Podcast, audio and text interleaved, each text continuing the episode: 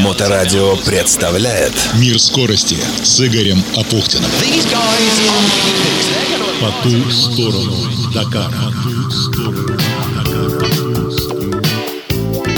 Приветствую, это Игорь Апухтин и «Мир скорости». Самые интересные истории из мира моторов, которые приводят в движение технику. Все, что ездит, плавает и летает. Программа выходит при поддержке научно-производственного объединения «Акваинж». «Акваинж» занимается технологией очистки воды и выводит на чистую воду поселки, города и крупнейшие промышленные предприятия. «Акваинж» занимается технологией очистки воды и выводит на чистую воду поселки, города и крупнейшие промышленные предприятия. Акваинж – это очистка природной воды источных вод в Санкт-Петербурге и на всей территории Российской Федерации. Неоспоримое преимущество компании – предоставление полного комплекса услуг в области систем водоподготовки и водоочистки, от обследования объекта до строительства под ключ и последующей эксплуатации очистных сооружений и станций водоподготовки с гарантией качества очищенной воды, причем качества самого высокого.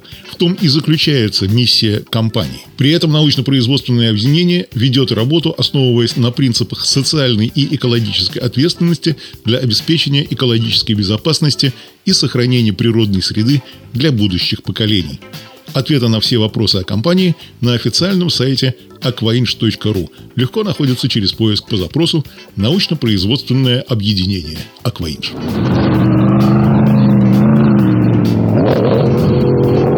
Месяц и 10 дней остался до старта самого масштабного автоспортивного приключения на нашей планете – ралли-рейда «Дакар», который стартует 31 декабря на побережье Красного моря в Саудовской Аравии. Напомню, что в сентябре команда КАМАЗ Мастер официально объявила, что не выйдет на старт марафона Дакар и таким образом впервые за много лет не станет победителем, ну или хотя бы обладателем призов грузового зачета. Главная проблема – документ Международной автомобильной федерации ФИА, без подписания которого федерация не дает представителям России и Беларуси право выступать в нейтральном статусе.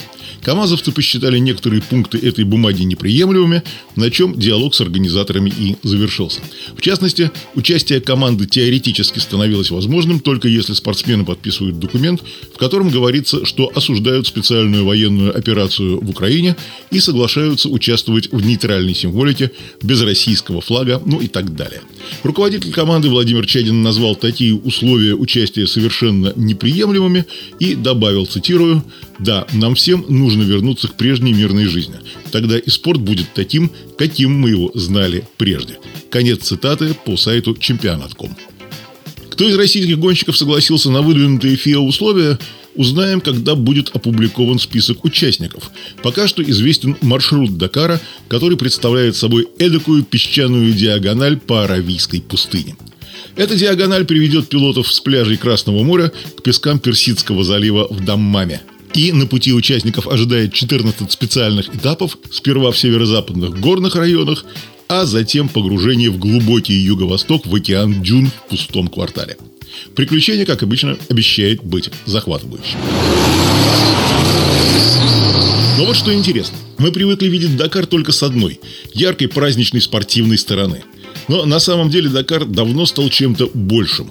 Как заявляют организаторы, верный своему новаторскому духу, Дакар стремится превратиться во все более ответственный ралли-рейд. Именно такую формулировку они используют.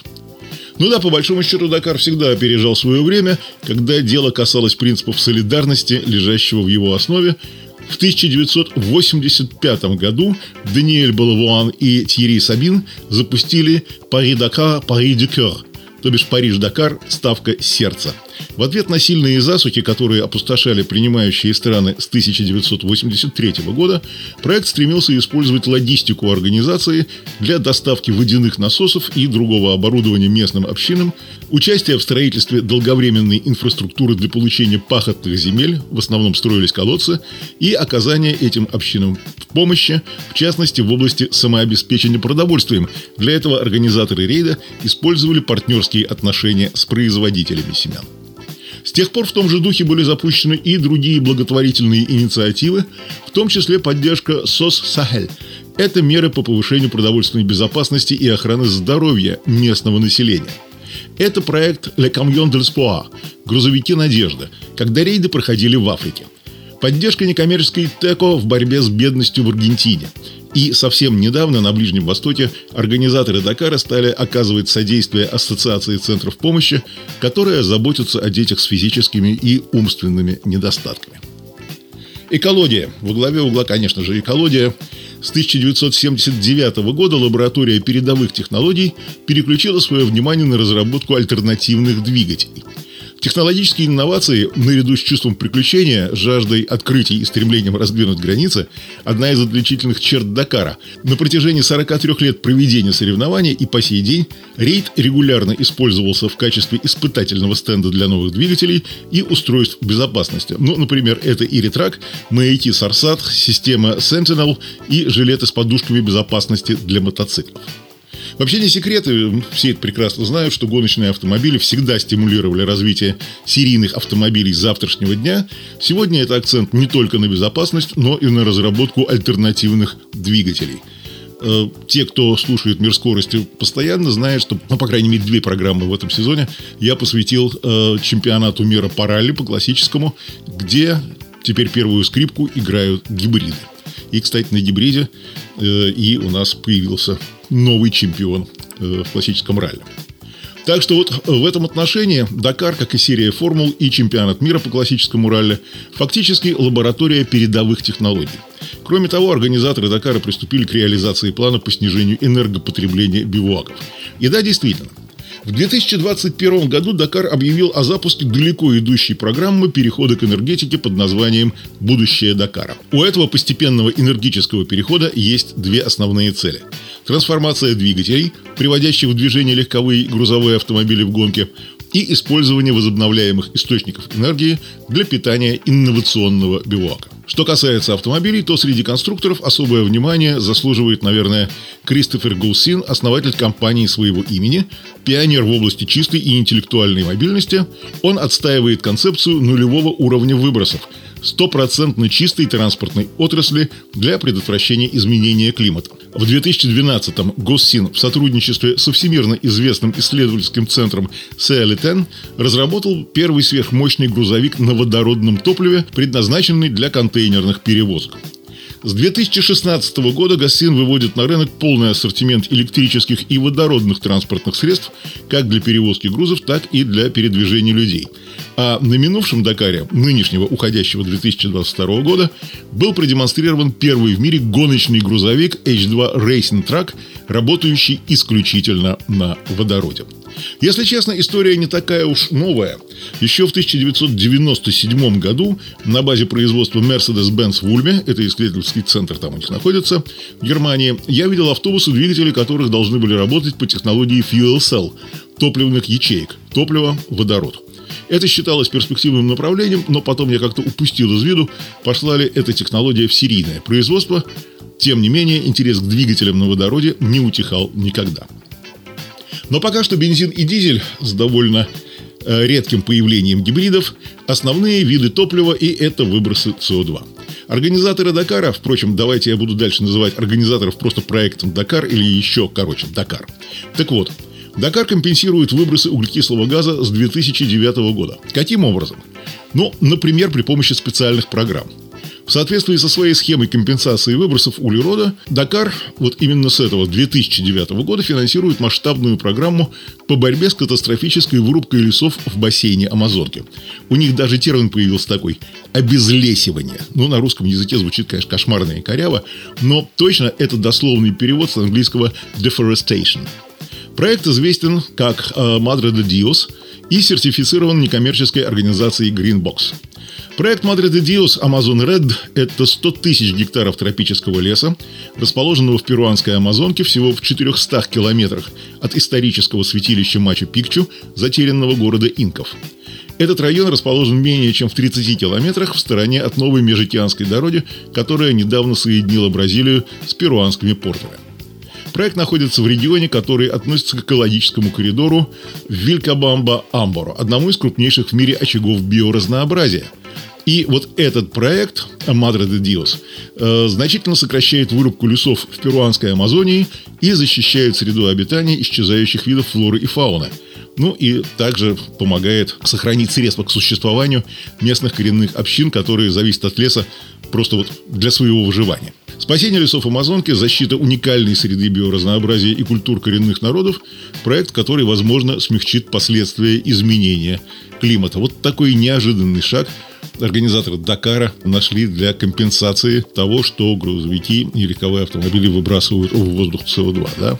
Тут немножко воздух попортим, зато дальше будем его в другом месте защищать. Кстати, на самом деле это вполне нормальная логика, вот только жаль, что все далеко от сибирской тайги, которая уничтожается лесозаготовительными китайскими роботами намного быстрее, чем вырубаются леса Амазонки. И вот действительно жаль, что подобные проекты не приходят в голову организаторам, например, ралли-рейда «Шелковый путь». Но, вероятно, еще не доросли до таких эковысот. Что такое Дакар в другом измерении – это сбор, сортировка и переработка отходов на бивуаке – одна из глобальных проблем. Потому что команда – это не только гонщики, но и механики, административный персонал, и на Дакаре это может быть около тысячи человек. Все они оставляют за собой отходы, не только пищевые и упаковку. Это могут быть и смазочные материалы, и порванные шины, вездесущий пластик, в общем, много чего. Думаю, что большинство из вас обращало внимание, насколько замусорены обочины дорог в России.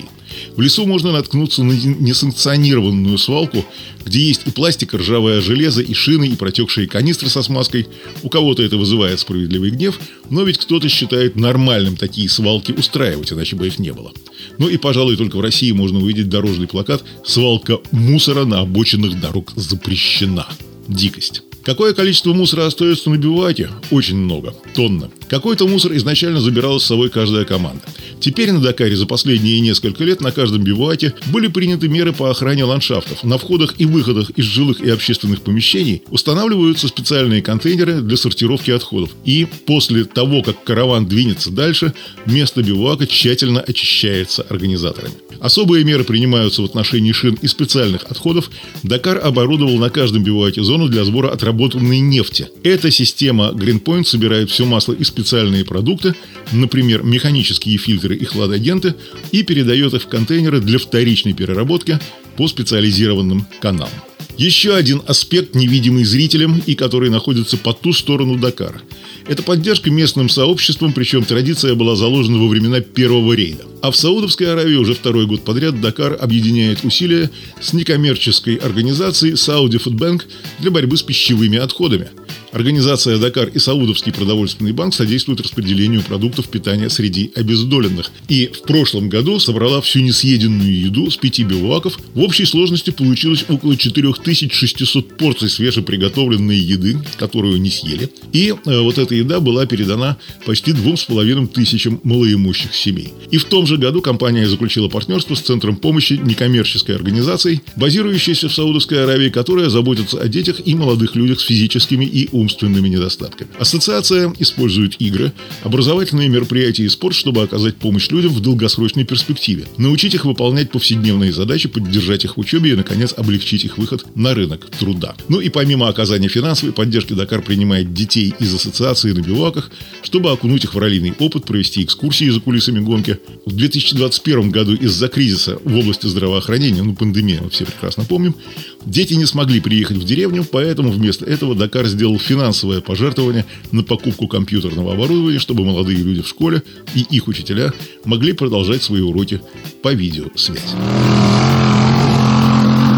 Собственно, вот что стоит за этим спортивным экстремальным приключением, что мы не видим, что остается за кадром. Не только напряженная красивая гоночная борьба, но и забота о людях и о здоровье своей планеты. Этим же занимается и научно-производственное объединение «Акваинж», где знают, как сделать даже сточную воду идеально чистой, и при поддержке которой выходит программа «Мир скорости» с Игорем Апухтиным на Моторадио.